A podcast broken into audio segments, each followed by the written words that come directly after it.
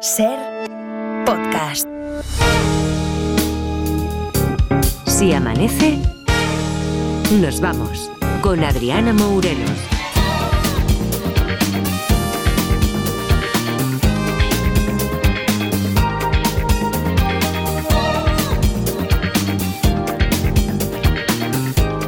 Cinco y cuatro de la madrugada, cuatro y cuatro, si nos estáis escuchando desde Canarias, si amanece nos vamos con todo el equipazo que lo hace posible. Pablo González a los mandos de la técnica, ahora mismo pendientes de las cámaras que nos vigilan Marta Centella y Eva Lorenzo.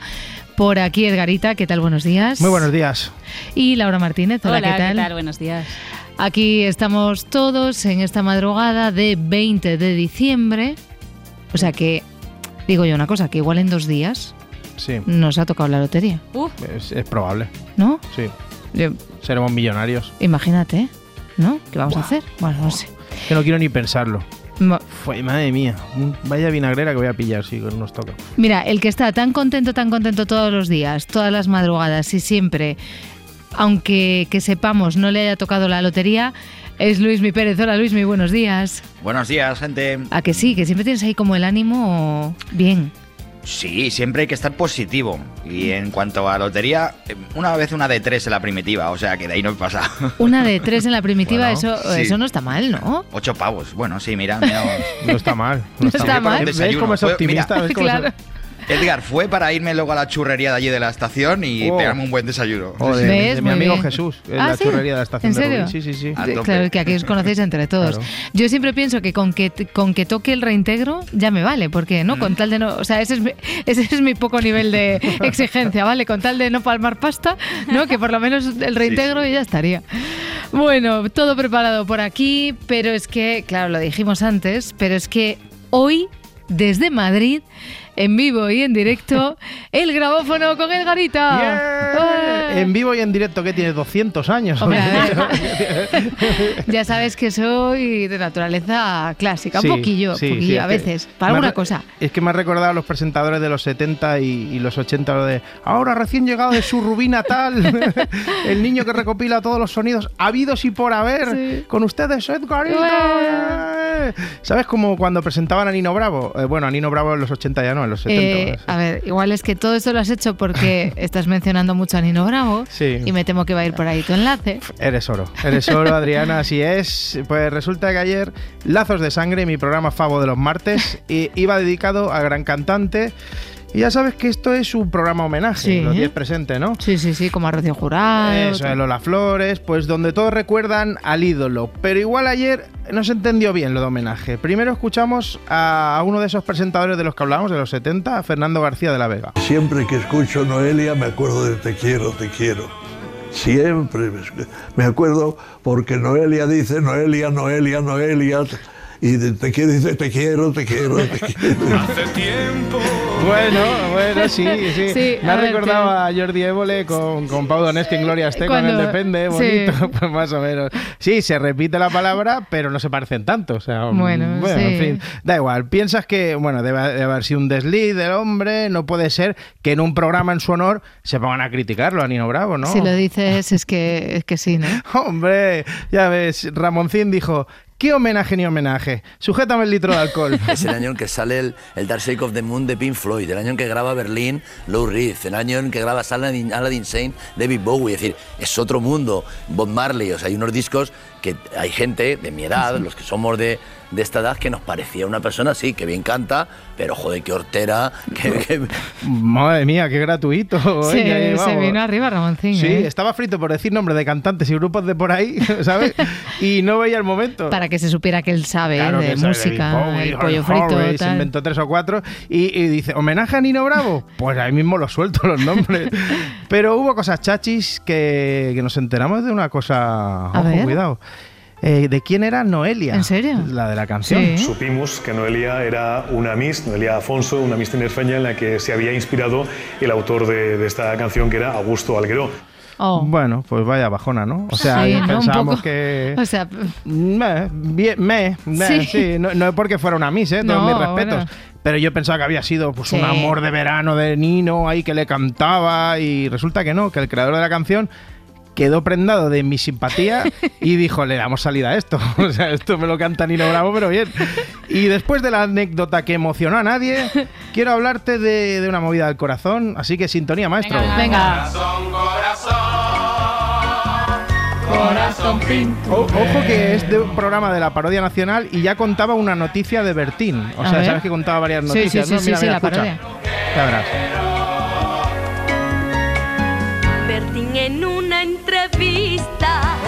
serio? Es y actual. anuncia que se casa, pero luego lo desmiente. Y es que siempre está de guasa. Oh, Ojo, ojo. El muchacho es muy majete y Ariane no es Muchacho. ningún cardo.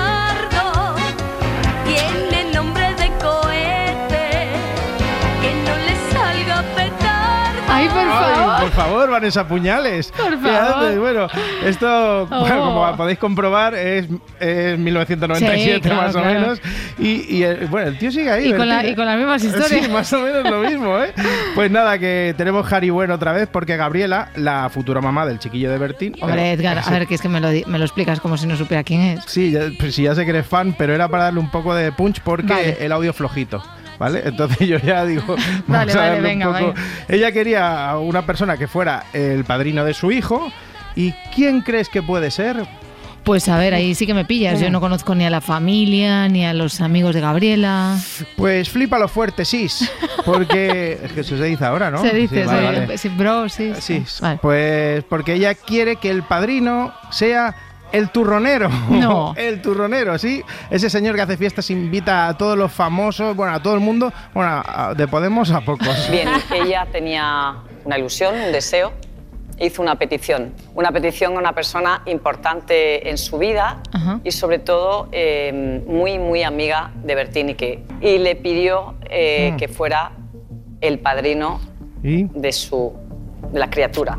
Y, y rechaza la invitación. Ay, no, cago en la leche. ¿Qué dices? Que resulta que el turronero es íntimo de Bertín. Sí, es Claro, verdad. que, bueno, recordemos que cantó rancheras en uno de sus saraos. No sé si te acuerdas que pensaron, llevamos a Petardillas o llevamos a Bertín a cantar Y por lo que rancheras?". sea Y dijeron, va, Bertín, pues, que los- es un crooner, acuérdate, Bertín, también. Eso es, eso es. Y entonces, pues ha dicho que, que no se quiere meter en movidas. Vale. Entonces no hace de padrino. Sigamos con el mundo del cuore para hablar de Loli la kiosquera. Loli la kiosquera. Sí. A ver, yo, ya sabes que yo siempre presumo de... No, me muevo bien en el Sí, mundo del corazón, las tal. revistas, las manejo, Eh, sí. No me suena de nada el nombre, ¿eh? Pues joder, Inés Adriana, si todo el mundo sabe quién es. Ojo porque es una historia como bebedora. Pantoja paga su deuda a Loli la kiosquera después de 10 años. Según ha podido saber lecturas en exclusiva, el calvario de Loli la kiosquera ha terminado. Un dinero que le dejó Loli para que la tonadillera intentara eludir la cárcel en el año 2014. Tras años de mucha angustia, la anciana ha conseguido que Isabel le pague los 76.000 euros que le debía casi una década después. Está todo solucionado. En octubre fue el último pago. Pero... Uy. ¿Qué te parece? ¿Me he quedado? 76.000 pavos que le pidió la kiosquera, ¿eh? Sí que vende revistas esa mujer, ¿eh? Solo 10 años ha tardado Isabel. Eh, y- Además, se podía retroalimentar porque decía Isabel, voy a sacar una exclusiva, ella que venda más revistas y luego me da la pasta. Claro, claro. y entonces claro. yo me libro, Era de la economía cárcel, circular, me libro de la cárcel y eso, bueno, eso es un emprendedor hoy en día. Desde luego. Y así no, ídola. No, así no. Isabel, así no. Hablemos de taxistas. A ver, ten más cuidado, Edgar, porque, a ver, Roberto está acostumbrado a estos giros, a estos sustos, pero yo no. Sí. Bueno, pues vale, que ya sabes que el colectivo de los taxis es uno de los que más nos escucha. Eso es verdad. Por eso les mandamos un abrazo a todos, pero hoy aún más fuerte, aún más fuerte porque, ojito, cuidado, lo que tuvo que aguantar este taxista. Primero escuchamos la historia. Esta persona llama a Radio Taxi, se monta en el taxi totalmente enfruscado porque se habían llevado su coche con una parada en su casa en la que el compañero, una vez que sube a su casa y baja, se adentra al vehículo con dos escopetas. Ya eh, fruto del miedo, pues ya veía que la situación era real, ¿no? Que era que iba a ocurrir.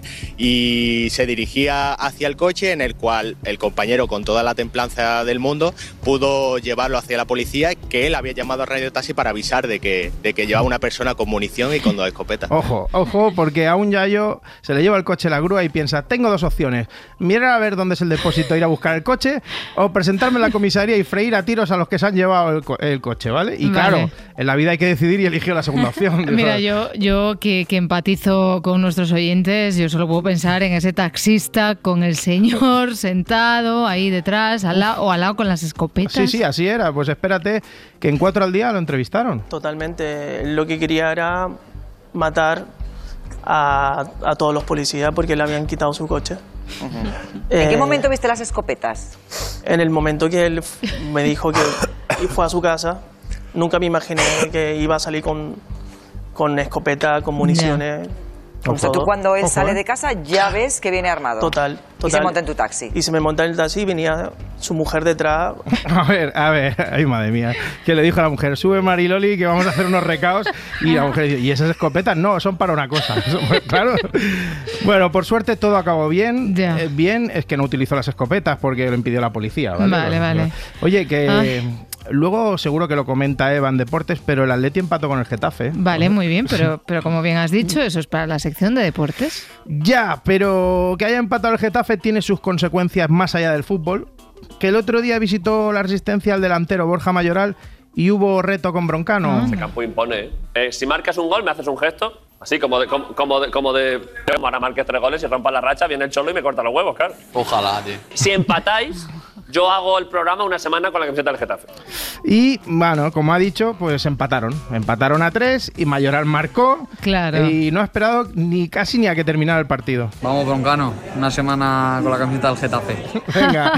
Y ya que estoy con la resistencia, te puedo decir que ayer fue uno de mis programas favoritos del año. Menudo maestrazo es Sergio Dalma. Oh, Sergio. Sergio Dalma es el mejor.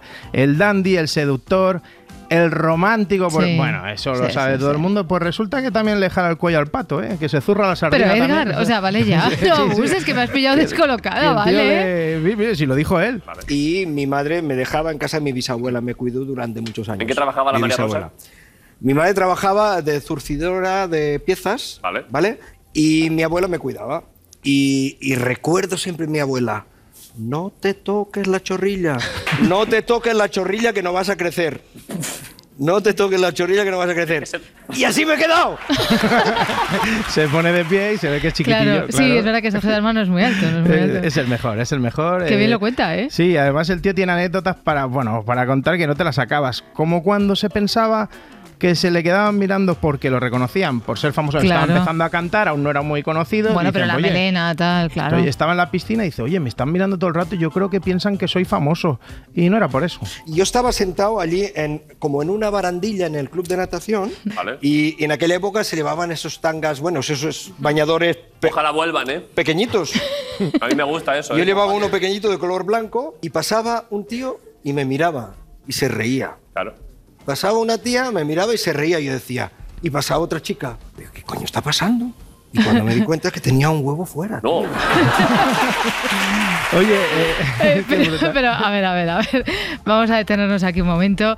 Eh, o sea, Sergio Dalma pensaba que lo estaba mirando porque ya empezaba a despuntar, ya era Sí, famosillo, porque cantaba, ¿no? ya Porque empezaba cantaba. con sus Hombre, versiones en italiano ya. La voz, la, vo- la voz Sí. de Sergio, que es característica. Claro, estaba ahí en la piscina y no. No, resulta que llevaba un, un bañador turbo de esos y se le estaba asomando el delfín.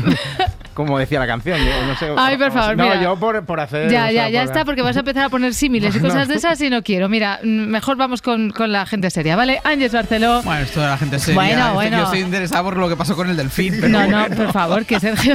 Vale, vale, vale, ya está, ya está, ya está. Que, sí, sí, sí, que a Ya Sergio está. Dalma se le asomaba una, Sí. una parte íntima y él pensaba que lo estaba mirando por famoso en una piscina y no era por famoso, era Ah. porque tenía ahí Sí. un, un testículo colgando, voy a Que decirlo le iba a elegante. explicar una cosa, pero no la voy a explicar. ¿Qué, que eras tú la que mirabas? No, no, no. no la voy a explicar, no voy a explicar. Vale. Eh, a partir de las seis, si quieres Bueno, explicarnos toda- eso mejor. to- toda la actualidad viene muy, viene muy cargada. Ha habido Consejo de Seguridad de Naciones Unidas que ha sido todo un caos esta Ya. noche. Eh, hay pleno a las 9, empieza pleno en el Congreso de los Diputados con el primer cara a cara entre Alberto Núñez Feijóo y Pedro Sánchez. Está lo de la entrada del gobierno, ese 10% del SEPI en, en Telefónica. Es decir, que Mm. hoy tenemos para dar y para repartir. Y después en la parte magazine, a partir de las 10 de la mañana, dos cosas. Con Marta y con Manuel en el Rincón y en la Esquina hablaremos de la comida como elemento socializador, lo que nos gusta Ay. socializar a través de la comida aquí en España. Hablarán ellos de esto. Y después, en el pretérito Perfecto, vamos a recordar el que fue el primer centro comercial de España, que fue el de la Vaguada. Anda, ese es el primer centro comercial de España. yo tampoco lo sabía. Vaguada, yo tampoco. Y que además fue diseñado por César Manrique, que yo tampoco lo sabía. Y yo tampoco, Pues qué ese es nuestro pretérito pluscuamperfecto. Oye, muy bien, muy bien, muy bien toda la actualidad. Lo de la comida Tenemos me de todo. Y, fascina. lo- y luego ya os cuento lo, que, lo del delfín. Luego nos lo cuentas. Luego os cuento lo del Pero prometido, ¿eh? Prometido. En cuanto acabemos, Prometido. o sea, vengo un poquito antes de las seis, ¿vale? Que pongo una canción o algo, ¿vale? hasta Venga, ahora. hasta ahora. A ver, que, que Sergio Dalma es verdad que en la Resistencia dejó momentazos como este del, del delfín o el pato o lo que fuera que le asomó. Bueno, que se, sali- se le salió el asunto, Se ¿vale? le Se, se salía, le asomó, pero- se le asomó pero, el chiquillo pero contaba más cosas todavía. Sí, sí, además, eh, no sé si tú sabías que casi nace en Nueva York. Que casi nace en Nueva York, Sí, Sergio Dalma. sí, sí, lo que nos hubiéramos perdido, ¿eh? Ya, Sí, lo que- pero madre ¿cómo- mía. a ver, ¿cómo que casi nace en Nueva York? Pues que antes de que naciera él, eh, le salió a su madre trabajo en la ciudad que nunca duerme, en la gran manzana en Gotham, ¿vale? qué, qué- qué rabia, ¿eh? Ya, ya, da rabia, soy sí. molesto a veces, ¿eh? Soy molesto. Tú porque dices que sí, pero eh, defi- Se defiéndeme o algo. defiéndeme. no, pero Bueno. hay, que, hay que tirar de, de tópicos para mm, darnos cuenta, escuchándolos en nosotros mismos, la rabia que da. Sí, la rabia que damos, insoportable ¿vale? La claro, yo lo- a lo mejor lo hago así, medio en bromilla, para que la gente que lo escucha dice, Se "Ay, quede mira, con la- que soy un, soy un tontaina Mm, diciendo venga. eso. Vale, bueno, pues eso. Pues nada, que la resistencia quisieron recrear, eh, vamos a imaginar que, que el gran Sergio Dalma eh, sea neoyorquino. Vale, de repente, vale. si él hubiera nacido allí. Y le pusieron una cadenaza de oro con el símbolo del dinero, una peluca y él hizo lo demás. Bailar de lejos no es bailar, es como estar bailando Es solo. él, ¿eh? Tú bailando en tu volcán y a dos metros de ti, ya tú sabes, mami, bailando yo en el polo. Por Podemos favor. una sola vez, bailar pegado como a Fire Fuego. Como a Fire. Como al Fire Fuego, pero, pero es que es grandioso este Es hombre. mejor, Menos mal que nosotros también tenemos buenas canciones.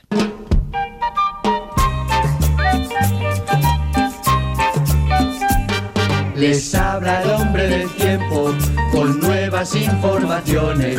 Tendremos chubasco y viento en varias de las regiones. El cielo estará nublado y habrá nieve en las montañas. Es como Pitbull, ¿eh? Igual, igual. Tiene el mismo peinado. Ay, Luismi, Luismi Pérez, ¿qué tal? Eh, buenos días de nuevo. Eh, traes siempre información de servicio. Eh, igual hoy vas un paso más allá, ¿eh? Porque nos vas a explicar algo que a la gente le perturba mucho, que es lo de las turbulencias. Pero Mm, sí. bueno, pero venga, antes, antes, antes de eso, Sí, sí, sí. vamos con la previsión porque pasa un frente que va a hacer bajar la temperatura, menos en el Duero y en el Ebro. Luego hay alguna lluvia dispersa esta mañana y cada vez más viento en el nordeste del país, ¿no, Luismi? Así es, ese viento de cierzo tramuntana que va a volver a silbar de lo lindo en todo el Ebro, en gran parte de Baleares y el norte de Cataluña, así como el Pirineo, y se va a encargar de deshacer las nieblas que hemos tenido los últimos días en el Valle del Ebro o, por ejemplo, en el interior de Cataluña. También irá haciendo más viento a partir del mediodía, sobre todo en Castilla y León y en el Cantábrico. También ese viento va a disipar las nieblas muy prietas y frías que hemos tenido en el Duero y, por tanto, en esas zonas va a acabar subiendo la temperatura. La lluvia esta mañana un poquito más abundante en Castilla y León, en el Cantábrico, en el Pirineo. Este mediodía llegará a caer algún chaparrón en Madrid, Castilla-La Mancha, Extremadura o Andalucía. Poquita cosa, la verdad. Y en Canarias vamos a ir teniendo cada vez más nubes y algunos chubascos poco destacables. Y ahora mismo con un grado bajo cero en Lleida, hay 5 grados en Jaén y 13 en Bilbao. Y una cosita, es muy posible que en gran parte del país ya no llueva hasta el año que viene. ¡Hala! O sea, primera previsión de las navidades hecha aquí en Cadena Ser. Vale, vale, o sea que es probable que pasemos una Navidad seca. Sí, en casi todo el país. Hay Vale, algún rinconcillo, sí, claro, sobre todo siempre, en Galicia, donde claro. parece que sí que tendremos algunos chubascos, pero el anticiclón se va a volver a echar encima los próximos días y dejando, pues eso, una coraza a las, a las borrascas. Vale. Y nos, nos mencionabas también con esto de mm, con esto de la lluvia, el frío, la niebla, ¿no? Porque la niebla ha estado presente hasta hace pocas horas, además, y ahora Sí, sí. parece que se abre el ventilador a tope otra vez. Y, y ese viento del que nos hablas, ¿ese es el que afecta a los aviones para, para que tengan las turbulencias?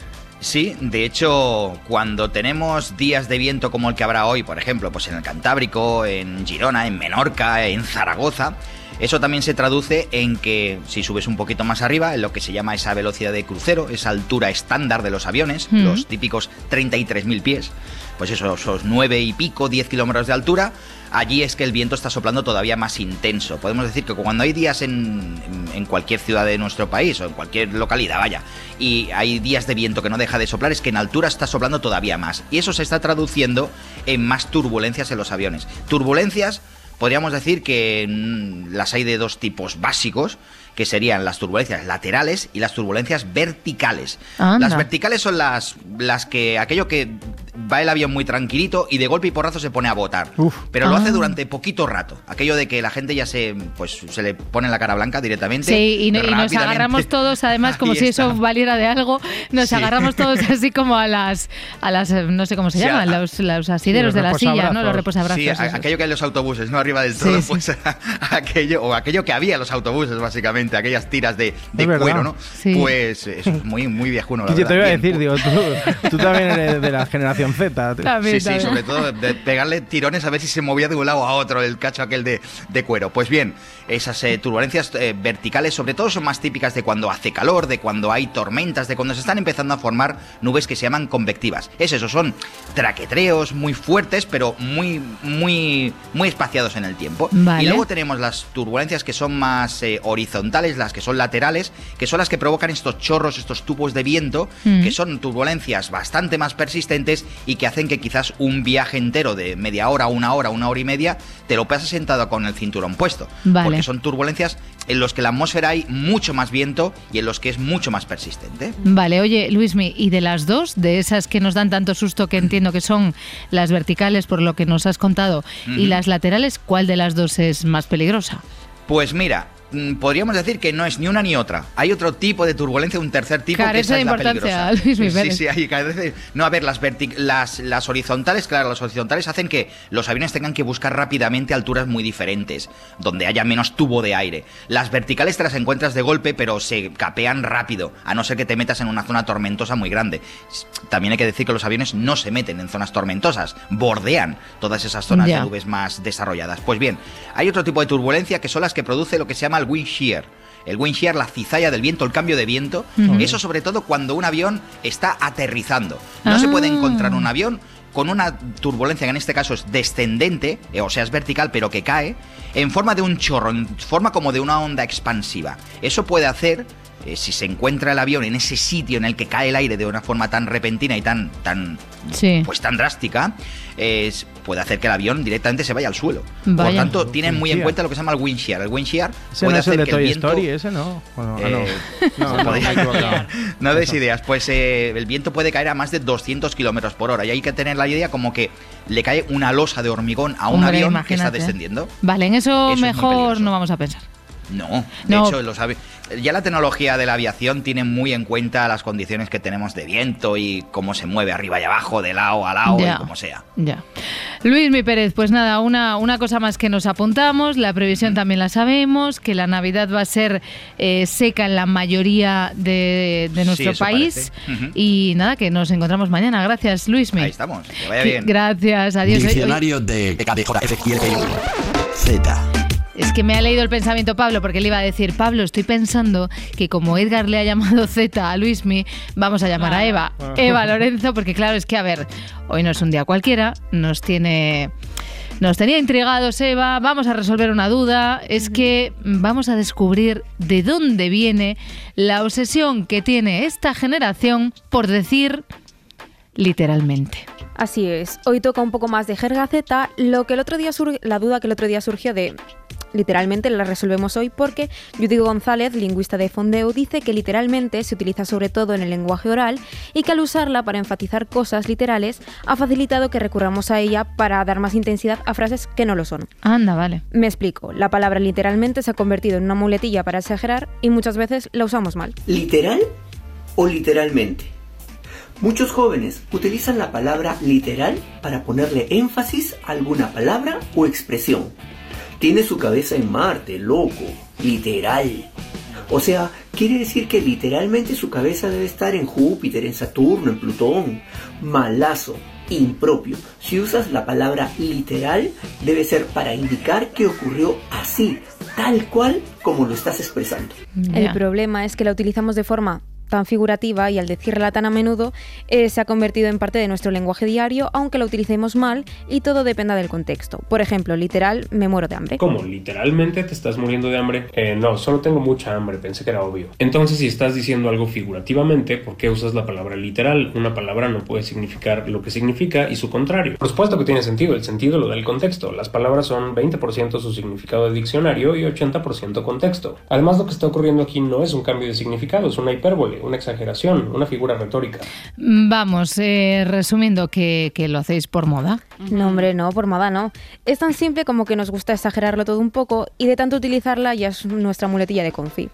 Además, en TikTok se usa mucho para comentar en los vídeos de POF, que recordemos que son los que se expone una situación donde te sientes identificado como si fueses el protagonista. Vale, vale, sí. O sea, el clásico ese de soy yo literal, que no os quitáis de encima, ¿no? Efectivamente, es como todos los vídeos se suben interpretando tantas situaciones, es muy fácil identificarte con cualquiera. Aunque hay algunos tetas que son un poco boomers, digo haters de literalmente. Literalmente me dijo que no me quería.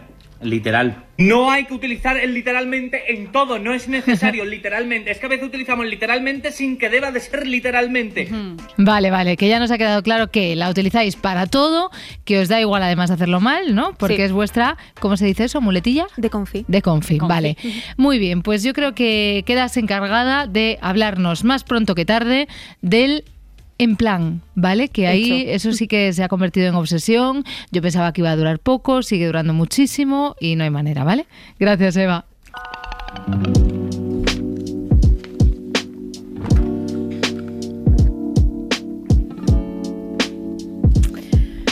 Y en nuestro particular cuaderno de efemérides relacionadas con el mundo del cine y del audiovisual, hemos decidido detenernos en esta. Y es que ayer se cumplieron 26 años del estreno de Mejor Imposible. Pues yo trabajo a todas horas. Así que nunca, nunca me interrumpas, ¿de acuerdo? Ni aunque haya un incendio. Ni siquiera si oyes un golpe seco en mi casa y al cabo de una semana sale de aquí un olor que solo puede ser el de un cadáver putrefacto. Y has de llevarte un pañuelo a la cara, porque el hedor es tan fuerte que te vas a desmayar. Aún así, no llames aquí, bajo ningún concepto. ¿Lo has captado, Ricura?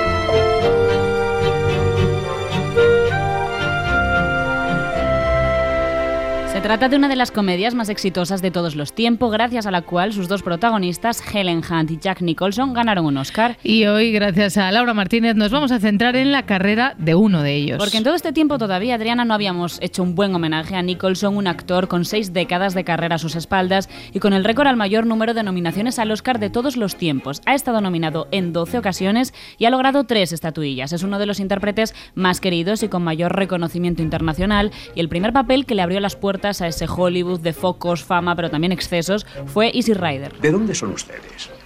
De LA. ¿De LA? Los Ángeles. ¿Los Ángeles? ¿De verdad? Cuando yo era joven quería ir a California, pero... Bueno, ya ven. Una película del año 69 con la que ya logró su primera nominación al Gran Premio de la Academia. Y en los 70, gracias a películas como Chinatown o Mi vida es mi vida, siguió sumando nominaciones a su larga lista. No sé si estarás muy interesado en oír algo acerca de mi vida. Sé que casi todo lo que he hecho jamás podría convencerte y que tú nunca probarás esa forma de vida. Necesito estar moviéndome. No porque busque nada en particular, sino porque yo quiero alejarme de lo que me disgusta. Pero fue sin duda en el año 75 con Alguien voló sobre el nido del cuco cuando el actor se consagró como uno de los más destacados de lo que se conoció como el nuevo Hollywood. Este es el, periódico, el periodo cinematográfico que abarca desde finales de los 60 hasta los 80, donde muchos cineastas como Coppola, Scorsese o Brian De Palma, a los cuales ya hemos recordado aquí, realizaron algunas de sus mejores obras, influidas además por otros movimientos europeos como la Nouvelle Vague o el neorrealismo italiano. Pero volviendo al Nicholson de, de Alguien voló sobre el nido del cuco. La suya fue una interpretación que le valió el Oscar, pero sobre todo el reconocimiento de toda la crítica y también del público. La película de Milus Forman, que radiografiaba la locura de una forma escalofriante, le brindó uno de los papeles más complicados de toda su carrera. A ver qué recibimiento me hacéis. Atajo de deficientes mentales. Un aplauso para el entrenador del equipo de baloncesto que vuelve para emprender la ofensiva. Estoy, eh, estoy contento de volver. Y nosotros nos alegramos de que haya vuelto. Gracias. ¿Hoy quiere descansar o prefiere incorporarse al grupo? Um, me, me encantaría incorporarme al grupo. ¿Cómo, cómo te encuentras? Perfectamente, Billy, me encuentro perfectamente bien. Me han dado una descarga de 10.000 voltios y ahora me encuentro mm, lleno de energía. Y seguimos con grandes títulos. Año 1980 es cuando se estrena El Resplandor. Stanley Kubrick llevó al cine la novela de Stephen King, a día de hoy considerada ya una obra de culto, pero que en un principio no tuvo para nada una buena acogida. El público buscaba pues un terror más convencional, pero Kubrick, para sorpresa de nadie, creó una cinta mucho más experimental. Eso sí, la interpretación de Nicholson como Jack Torrance pasó a la historia. ¿Piensas que su salud está en peligro? Sí. Y eso te preocupa, ¿verdad? Sí. ¿Y te preocupas por mí? Claro que sí. Qué claro, ¿eh? ¿Se te ha ocurrido pensar en mis responsabilidades? Jack, no sé de qué estás hablando. ¿Has pensado, aunque sea por un solo momento, en mis responsabilidades? ¿Has tenido en cuenta, aunque fuera un solo segundo, mi responsabilidad con quienes me emplearon? Ay, mira, menos mal que pasamos a otra. ¿eh? Venga, otro Oscar le llegó con La Fuerza del Cariño. Y sucesivas nominaciones con El honor de los Prizzi o con Algunos hombres buenos. Esta película estaba basada en la obra de Aaron Sorkin, el maravilloso guionista que reflejó el juicio militar más popular de la historia del cine. Con las estupendas interpretaciones de Nicholson, Tom Cruise o Demi Moore, esta es, es un drama alrededor de un escándalo en la Marina estadounidense. En el avión llevaba el uniforme de faena. ¿Y ha traído consigo el uniforme de gala? Sí. Cepillo de dientes, maquinilla, ropa interior. Señoría. ¿Su ropa interior es una cuestión de seguridad nacional? Caballeros, será mejor que llegue pronto algo, teniente. Sí, señor. ¿Coronel?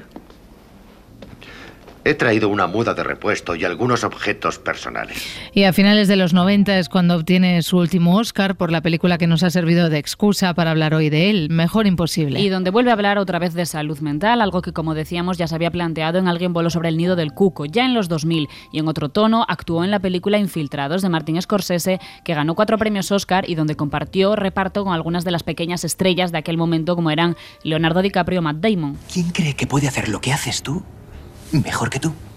El único que puede hacer lo que yo hago soy yo. Ha muerto mucha gente para que sea quien soy. ¿Tú quieres ser yo? Seguramente podría serlo. Sí, sí, eso lo tengo claro. Pero no quiero ser tú, Frank. No quiero ser tú. ¿Cuánto pesa la corona? Y tú lo sabes. Y desde este momento su participación en el cine ha sido muy escasa. Hasta 2013, en el momento en el cual ya se retira y los motivos que se dieron fueron de salud, en concreto por unos problemas de pérdida de memoria. Y la última vez que se le vio en público fue en 2020 en un partido de baloncesto acompañado de su hijo. El cine ha tenido que prescindir de un actorazo de su talla que nos ha regalado papeles maravillosos y en numerosos registros, pero nosotros todavía podemos revisitar su filmografía una y otra vez gracias a las plataformas. Pues entonces, ya que hablas de plataformas, danos el inventario de hoy. Pues todas están en filming, salvo El Resplandor e Infiltrados, que las podéis ver en HBO. Si amanece, nos vamos. Con Adriana Mourelos. Y con Marta Centella, turno del repaso a la prensa y sus titulares, el Estado entra en Telefónica para liderar su accionariado. Así titula El País. El Consejo de Ministros ha aprobado que la Sociedad Estatal de Participantes, SEPI, se haga con un 10% del capital de Telefónica. Esta compra va a significar la vuelta de la multinacional al Estado después de que Telefónica se privatizara al completo hace 26 años. Más titulares, Sánchez da un golpe de mano en Telefónica ante Arabia Saudí es del mundo. Esta operación se considera una respuesta del brazo industrial del Estado a la compra el pasado mes de septiembre de un 4,9% de la multinacional por parte del grupo saudí STC, que además tenía la posibilidad de adquirir un 5% más. Y en la razón, el Gobierno ordena comprar el 10% de Telefónica. La decisión tiene como objetivo dar estabilidad para que la empresa logre sus objetivos. Esta es una de las declaraciones de la vicepresidenta Nadia Calviño que leemos en el diario.es. Acuerdo entre Díaz y Calviño para subir el subsidio de paro. Actualmente, las personas que habían agotado la prestación por desempleo podían obtener un total de 480 euros al mes. Tras la negociación entre los Ministerios de Trabajo y Economía, esta cifra asciende hasta los 570 euros durante el primer semestre, para pasar a los 540 en el siguiente y al alcanzar el año quedarse en 480 euros mensuales, cuenta la vanguardia. No cambia, eso sí, la prestación para mayores de 52 años. Los mayores de 52 años seguirán cobrando 480 euros desde el primer momento, pero con el acuerdo se han aumentado los colectivos que pueden acceder a esta ayuda. Los menores de 45 años podrán optar a este subsidio al que antes solo optaban si tenían cargas familiares. Bueno, pues hoy los trabajadores y trabajadoras que por desgracia en nuestro país estén percibiendo un subsidio por desempleo van a ver incrementado su subsidio de 480 euros a 570 euros. Por, por tanto, somos el gobierno de las políticas útiles, diferencia, como saben ustedes, de eh, la derecha eh, de nuestro país. Así lo explicaba Yolanda Díaz. Estados Unidos busca aliados contra los ataques a barcos en el Mar Rojo. Lo comenta el país. Los altercados en las rutas marítimas que afectan al comercio global y que los rebeldes yemeníes justifican como respuesta a la ofensiva de Israel en Gaza han propiciado que Estados Unidos lidere una operación naval de seguridad internacional para frenar estos ataques. España ha decidido que descarta implicarse hasta que la OTAN y la Unión Europea no tomen una decisión. Estado de emergencia en Islandia por la erupción de un volcán. Es portada en el país y en cadenaser.com. Han sido días de actividad sísmica en el suroeste de Islandia que anticipaban la erupción que ha comenzado a unos 50 kilómetros de Reykjavik, la capital del país. La grieta por la que brota el magma es de unos 3,5 kilómetros de longitud y alcanza una velocidad de flujo de entre 100 y 200 metros cúbicos por segundo. Los vecinos de la zona habían sido evacuados ante la inminente entrada en erupción. En la vanguardia, el Tribunal Supremo de Colorado declara ineligible a Trump para la presidencia. La cláusula de insurrección de la Constitución de Estados Unidos ha permitido ordenar la eliminación de la candidatura de Donald Trump a las primarias presidenciales del país por su papel en el ataque al Capitolio del 6 de enero de 2021. Y para la contraportada hemos elegido este titular, es del diario.es. Un algoritmo interpreta por qué lloran los bebés. Si el llanto es agudo, es porque está angustiado. Investigadores del Hospital Clínic de Barcelona han desarrollado un algoritmo que permite conocer el motivo del llanto de un bebé. Tras el estudio de 38 bebés, han desarrollado un sistema que permite que madres, padres y médicos sepan qué le está ocurriendo al pequeño. Sí, y esto además es muy útil porque los bebés recién nacidos pueden llorar entre una hora y media y tres horas al día. Mantienen que uno de los objetivos es mejorar las relaciones de las familias con los recién nacidos y reforzar así ese vínculo. Para mostrar angustia, el llanto del bebé sería agudo, con pocas pausas y errático. Esta es una de las conclusiones a las que han llegado al descubrir que los bebés siguen patrones acústicos y de comportamiento en función de si tienen sueño, gases o hambre. Vamos, que esto es como que, que se ha hecho real un, un, enuco que había cuando yo era pequeña, Sí. que, ¿no? Que, que le dabas y entonces, según cómo llorara, se le encendía una luz y entonces la niña que jugaba con el enuco decía, ah, es que tiene hambre, ah, es que quiere... Eso es. ¿no? Bueno, al final ya ves que nos Pero comen. fíjate, bueno, pues oye, muy bien, muy útil esto. Espero que sigan investigando esto. Gracias, Marta.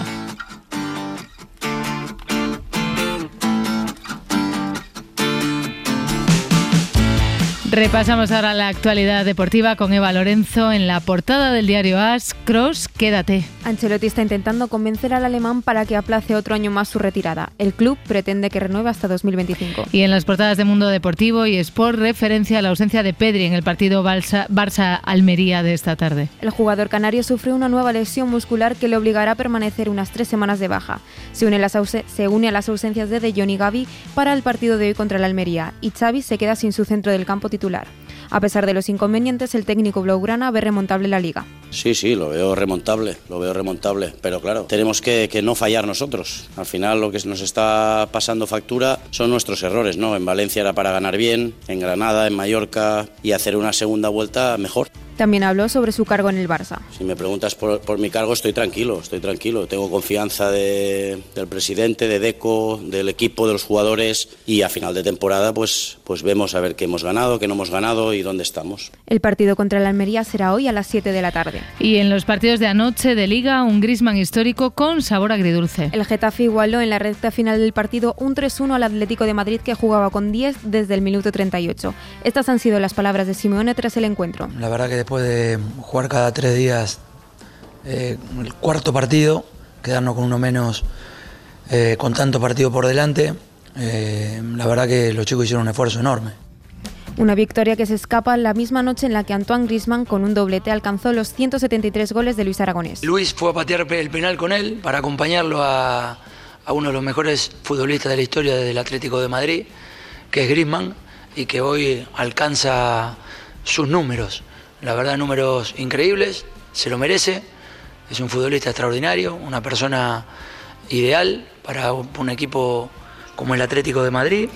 Y en la Liga vamos con los resultados de los partidos de ayer. El Sevilla re- resucitó en Granada en el estreno de Quique Sánchez Flores con un 0-3 y el Rayo ha perdido en casa 0-1 contra el Valencia. Y en segunda división para destacar el empate 3-3 del Español contra el Burgos y la victoria del Racing de Santander 2-0 contra el Andorra. ¿Qué ha pasado, Edgar? ¿Que ha empatado el...? Sí, sí, que ha hecho otra vez la pena. vez, pero bueno, no pasa nada. No pasa nada, venga, mm, vamos a olvidar el pasado y vamos con el horario de los partidos de la jornada de hoy, Eva. Como habíamos dicho, Barça-Almería a las 7 de la tarde y a las 9 y media de la noche los partidos Athletic de Bilbao contra Las Palmas y Villarreal-Celta.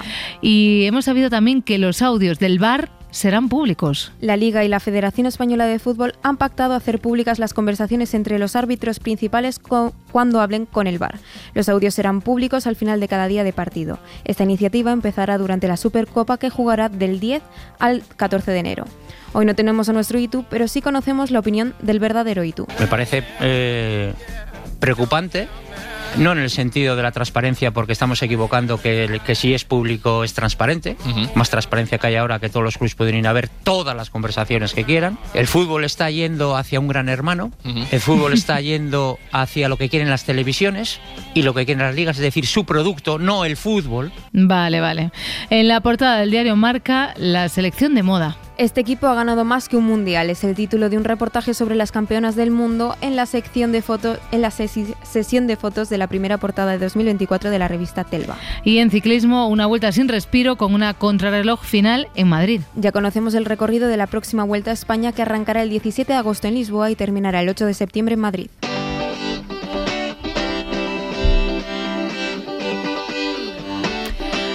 Segundo y último grabófono de este miércoles, otra vez Sí, con Edgarita. Otra vez, otra vez, vamos. Y me gusta esta hora, ¿eh? ¿Sí? Me, muevo guay aquí. Ahora, ahora hay más gente despierta y además puedo dormir un ratico más. Igual deberíamos cambiar el orden de los grabófonos. Ah, o- vale, pues por mí perfecto. Tú el primero. Vale, yo el primero y tú te encargas cada día de las portadas y de los detectives Junior el viernes. Eh, bueno, que me refería que yo estoy muy bien en el primero, o sea que mucho mejor. ¿Cómo voy a si ahora es, es Vale, todo vale. enredar? No, no, No, no, mejor vale, así. Pero como sé mucho de política, quiero Ah, impresionarte con mis conocimientos. Empiezo con la alcaldesa de Madrid, Isabel Gómez Ayuso, que Eh, a ver, a ver, impresionarme no sé, pero sorprenderme tampoco. A ver, es Isabel Díaz Ayuso Sí. y es la presidenta de la comunidad. Eh, bueno, eso, eso dicho. ¿Podéis volver a escucharlo, por favor, compañeros? He dicho eso mismo. Bueno, la cosa es que esta semana hay movida por lo de que si repitió primero que no- Ya. Madre mía, pero, pero ¿cómo puede repetir primero debut? Yo repetí primero de FP, que era más fácil, ¿eh? De electrónica, que solo había que soldar el... Bueno, Pero claro, cada uno. Estoy contigo, Isa, a muerte, ¿vale? Además, eh, salió a dar la cara y a explicar lo tortuoso que fue su camino.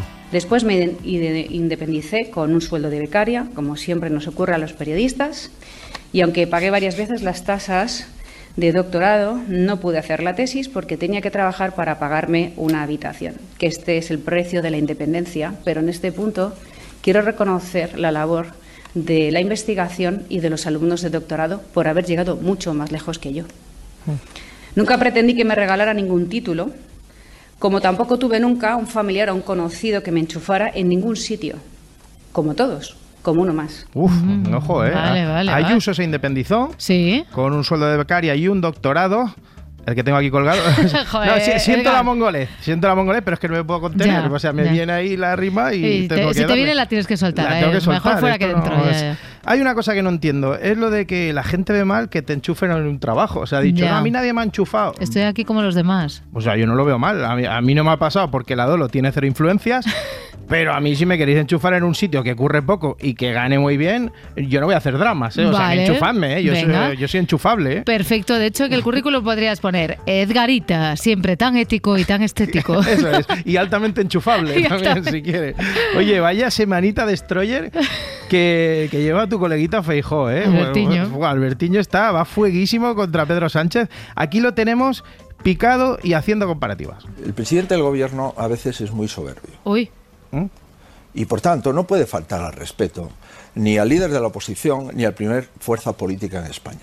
Si el señor Puigdemont quiere reunirse con el presidente del gobierno y le pide un orden del día para la reunión, le aseguro que lo tendría inmediatamente. Mm. Él y su mediador. Yo simplemente he pedido que me diga cuáles son los temas. Oh, hay pique, eh, hay Es- pique. pero estoy con él a muerte. ¿Ah, sí? Estoy con él a muerte. Si, si se va a una reunión, que sea con los temas que hay que tratar.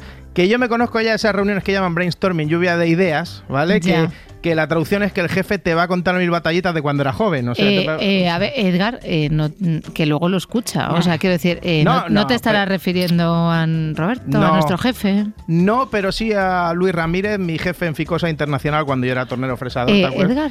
Uy, espera, lo de las querellas y eso, eso es broma, ¿no? Eso se dice en la tele, ¿no? A ver, sal, va, déjalo, sal rápido de este lío, venga. Pues que Feijó está como, está como de culo de ir a la reunión, pero claro, la hemeroteca hace más daño que un uñero en el dedo pulgar. Alberto en 2020. Bueno, hombre, a mí si el presidente del gobierno me convoca en Moncloa, le puedo asegurar que voy. Si el presidente del gobierno me pone un día para ir a Moncloa, salvo que esté en una unidad de cuidados intensivos, yo asisto. El señor Sánchez es mi presidente de gobierno. Yo no estoy de acuerdo con él, ni con lo que hace, ni con sus coaliciones. Pero si el presidente Sánchez me llama para acudir a Moncloa, yo desde luego estaré en Moncloa a la hora que el presidente Sánchez me cite, porque es mi obligación. A la hora, ¿eh? bueno, a la veas, a la hora, donde sea, sea, donde donde tú digas, 2020, claro, estamos en 2023. Ya ha cambiado, ya no es mi presidente. No, de momento no. Ha habido teatrillo y sabes lo que pasa aquí. Hombre, que si hay teatrillo, pues aquí en el Se Amanece se aprueba, se valora. Eso es. Además, teatro del bueno, que diría un gran pensador portugués. Uriol Junqueras eh, visitó el programa de Ana Terradillos para una entrevista. Sí. Y en lugar de irse después de la charla, como hace todo el mundo, se quiso quedar a la mesa de debate a, a ver qué comentaban sobre su entrevista. Eh, tenemos que comentar todo en mesa ahora. Si quiere, puede, le dejo ahí que se siente en el silloncito. En la mesa no. Y hablamos todo. Ah, en la mesa, bueno. Mesa no está también, prevista aquí las entrevistas. ¿Quiere se sentarse siente. usted en la mesa? Sí, y os oigo. ¿Puedo ir? Bueno, bueno, bueno, esto es que venga, claro que sí. Este es el directo. ¿Dónde le sentamos, Dani Fernández, solo. al señor. Junqueras? A mi lado, aquí. entre, entre Esther y, y yo. Venga aquí, señor. Vamos a poner una... Venga. Vengo yo a buscar la silla. Ah, Aquí. que, iba él por la Estamos- silla y Estamos todo. improvisando, ¿eh? Pero Estamos totalmente. Todo, ¿eh? en una realización... Luego la gente dirá, no, aquí, aquí, aquí, entre... Sí. Venga, Venga aquí, aquí, ¿Eh? aquí. Bueno, eso es. Eso Oh, madre es. Bueno, mía. eh, se acepta como teatrillo, Claro, ¿no? Pues ahora, vamos, ahora usted y yo eh, vamos Sí. a escuchar lo que, lo que dicen los lo contertulios. Yo, yo sonreiré. Que saben y- mucho y son muy interesantes. Intentaré, intentaré poner cara de póker. Madre Pero bueno, mía, madre hombre, mía, o más sea, ¿cómo ha preparado que la lucha esto? libre. Más preparado que el pressing catch, madre mía. Pero, pero parecía que era como espontáneo. Que sí, que sí, no, venga, me quedo, venga, dame una silla. Cuando dices tres veces esto no está preparado. Sí, esto es mm, improvisado, esto es improvisado. Además, eh, que va a felicitar la Navidad a la Peña porque se lo propone Terradillo. ¿Le va a felicitar a Sánchez la Navidad con un mensajito? No, no creo, no, no, no, no creo porque no, no tengo esta costumbre, ah, ni, ni, ni la he ejercido nunca, ni él tampoco. A Puigdemont tampoco. Ah, pero, ah, tomo, le tomo la palabra y les mandaré un mensaje al uno y al otro y les diré que se lo mando porque usted me lo ha aconsejado. Eso es lo que quería. Gracias. ¿eh? Que se han enamorado, Merche. Esos dos se han enamorado. Aquí hay amor, ¿eh? Aquí hay amor. Ay, por favor. Bueno, amor, o de repente son los más mejos, que decimos los de la generación Z. Los más mejos, Sí, los- los de la generación Z de Z de 44, 44 años. Sí, eso es. Oye, no sé por qué dice la gente que, que el Senado no vale para nada. ¿Lo has escuchado, no? Que lo dicen. Sí, "El lo dicen tal, el Senado, que lo quite, ¿no? Hay que mucha gente. Solo es para el trinque, que hay que suprimirlo. No puedes suprimir eso, porque entonces nos hubiésemos perdido este ayuken de fuego de Nadia Calviño a Alicia García. Muchas gracias, eh, señor presidente. Me resulta un poco complicado responder, dado que usted ha utilizado un batiburrillo, eh, una empanada, que a lo mejor refleja la empanada mental que tiene con respecto a la situación de la economía española. ¿Cómo, cómo, cómo ya la hemos empanada? liado, ya la hemos liado. No, Ya la ¿qué, hemos qué- liado. qué pasa ahora? Nada, que yo quería dedicar todo el grabófono a la actualidad política, pero Sí. ha dicho lo de la empanada y me ha entrado un hambre que, que me estoy mareando. A ver, bueno, a ver, son las 5, a ver, 5 y 52, 4 y 52 en Canarias, bueno, yo qué sé. Bueno, a ver, que sí, que te puede entrar un poquito de hambre hasta ahora, no pasa claro. nada. Y hablando de empanada, ¿cómo sois los gallegos? A ver, ¿Cómo ya los- estamos. Y no solo los gallegos, los descendientes de gallegos y los descendientes de descendientes de gallegos A ver, también. eh, Edgar, por ahí no, bien no, por ahí vas mal. Pero si, no, no, si lo estoy diciendo va bien. Ah, o sea, bueno, no Dios me libre no de sé. meterme yo con alguien, primero porque soy un cobarde y segundo porque allí me da muy bien de comer y entonces ahí tienen mi bendición, ¿vale? Vale. Pero claro, Nutriman, el superhéroe nutricionista de Y ahora son soles, metió la pata. Oh. Metió la pata. Aquí tenemos a una gallega indignada con las empanadillas como entrante navideño. ¿Qué es lo que ponemos? Que si empanadillas, que si, bueno, luego aquí hay muchísima fantasía en los canapés. Unas empanadillas de aperitivo Nochebuena. ¿Empanadillas? ¿Tú de dónde has salido? Prima? Empanadilla argentina. unos bien de camarones, unos El otro. Una empanadilla, dice. Pero vamos a ver. Pero una empanada buena gallega de, de entrante no te comías, una empanadilla argentina, vamos, Bueno, hombre. una empanada. Empanada gallega. Sí, pero- gallega. Pero una empanadilla de esto que me ha traído. Una empa- Bueno, pero empana- es que- me ha encantado, se ha- pero- se, ha puesto un poco Sonsoles. Empanadilla- Empanadillas. Empanadilla, que- que- que- que- se ha mordido el nudillo y todo. Primero compara las empanadillas con la empanada gallega y luego dice que, que eso, que, que las empanadillas son un perfecto entrante para Ay, mira, Navidad. basta, ¿eh? Que- pero, pero, ¿qué dice este señor? Nutriman, por Dios, no te la juegues delante de esta gente que de entrante te pone la mitad del océano en Navidad, te pone todo el océano ahí. Pero es que, claro, eh, me indignó, me- o sea, hasta, hasta a mí ¿Hasta me indignó, sí, sí, me indignó, porque mira lo que dice que hay que poner. Todo lo que comes lo pones en un plato, la mitad debería ser alimentos de origen vegetal, un cuarto proteínas y un cuarto hidratos de carbono de buena calidad. ¿Pero perdona? Sí, en Nochebuena dice que la mitad verdura y la mitad hidratos. Vente a cenar a casa de la Dolo Nutriman, que de primero te pone sopa con torrenos, con polvorones, gachas, migas, morteruelos, zarajos, morcilla de Burgos y un cocido maragato y luego ya vamos viendo, ¿vale? Mira a ver si encuentras ahí el 50% vegetal, amigo. no ¿eh? lo veo fácil, no lo veo fácil, está difícil, sí, sí, Sí, sí. Oye, eh, Sonsoles estaba, estaba juguetona, ¿eh? Ah, sí. tenía, tenía ganas de guerra. Estaba, empanadilla. estaba ahí, que te mete con la empanadilla, te voy- te voy a decir la empanadilla con la empanadilla. que me- Bueno, hizo también un jueguecito de palabras que, bueno, Hombre, que ya sabes. ya bueno, sabes. que en el Se Amanece se aprueba. Pues si la Navidad no es una ocasión especial, que lo es. Claro. Pues hijo, un cumpleaños. Un cumpleaños. Este es cuando. Divorcio. Un divorcio. Cada uno celebra lo que Pues quiere. tienes razón, ¿eh? Y Sí. últimamente se celebra. Entonces, Yo un polvorón me voy a llevar, ¿eh? no Yo se lo trata- robo ya, porque luego si no me lo quitan. no se Ay, trata hoy no de está Valeria hasta Vegas, arriba. gracias a Dios. Venga, vamos, vamos al turrón. Vamos al venga, turrón. Edgar, al turrón, al turrón. Vale, pues voy con una de lotería porque Toñi Moreno estaba contando una historia y se la jugaron bien. A lo mejor el cupón, el cupón de la 11, lo ha perdido sabiendo que le había tocado medio millón de euros. El coraje que da eso, no, yo me, yo qué sé, yo, yo qué sé, yo me meto en un agujero. Eh, eso le ha pasado a un padre y una hija. Pero lo recuperó. Pero eso no, pero no me haga un spoiler. Te la ha cargado. ¡Yo quería toda la historia! Cuéntala tú, ya no la cuento yo. Espérate, no. Hoy, perdón, perdón. Ya me no, enfado, mira, pongo contra no te vayas. Por favor, bueno, que le ha hecho como, spoiler, y ¿eh? así es como una periodista perdió su trabajo.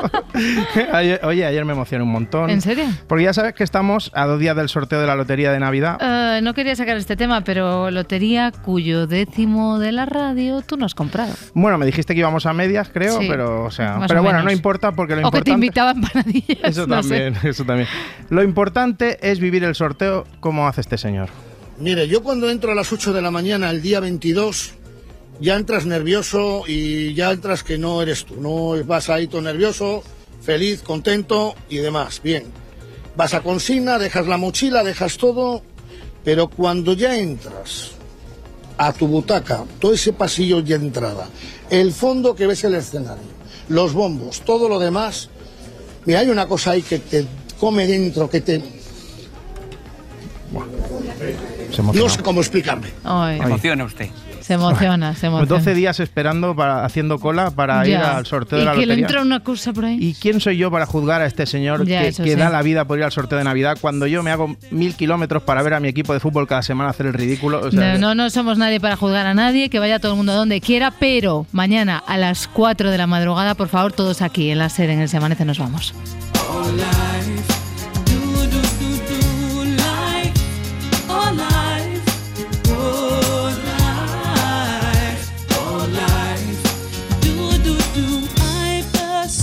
Superstitious girl, I'm the worst in the world. Never walk under ladders. I keep a rabbit's tail. I'll take you up on a dare. Anytime, anywhere. Name the place, I'll be there. Bungee jumping, I don't care. My whole life, whole life,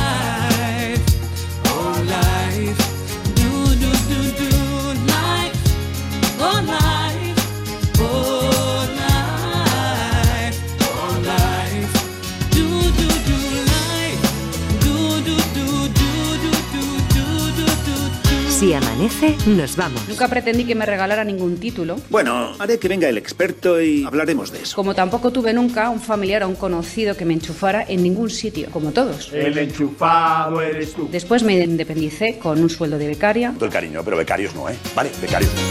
So all said and done, I know I'm not the only one. Life indeed can be fun if you really want to. Sometimes living out your dreams ain't as easy as it seems. You wanna fly around the world in a beautiful balloon. Life, oh life,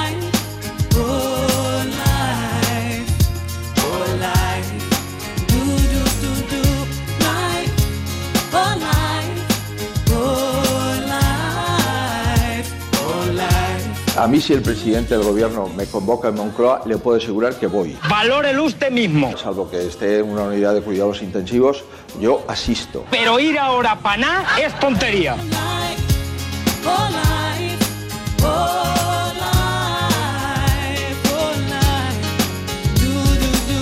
¿En qué momento viste las escopetas? En el momento que él me dijo que Los escopetaste. él lo que quería era matar a todos los policías porque le habían quitado su coche. Pero es que eso es un delito. Totalmente. No, no nos equivoquemos.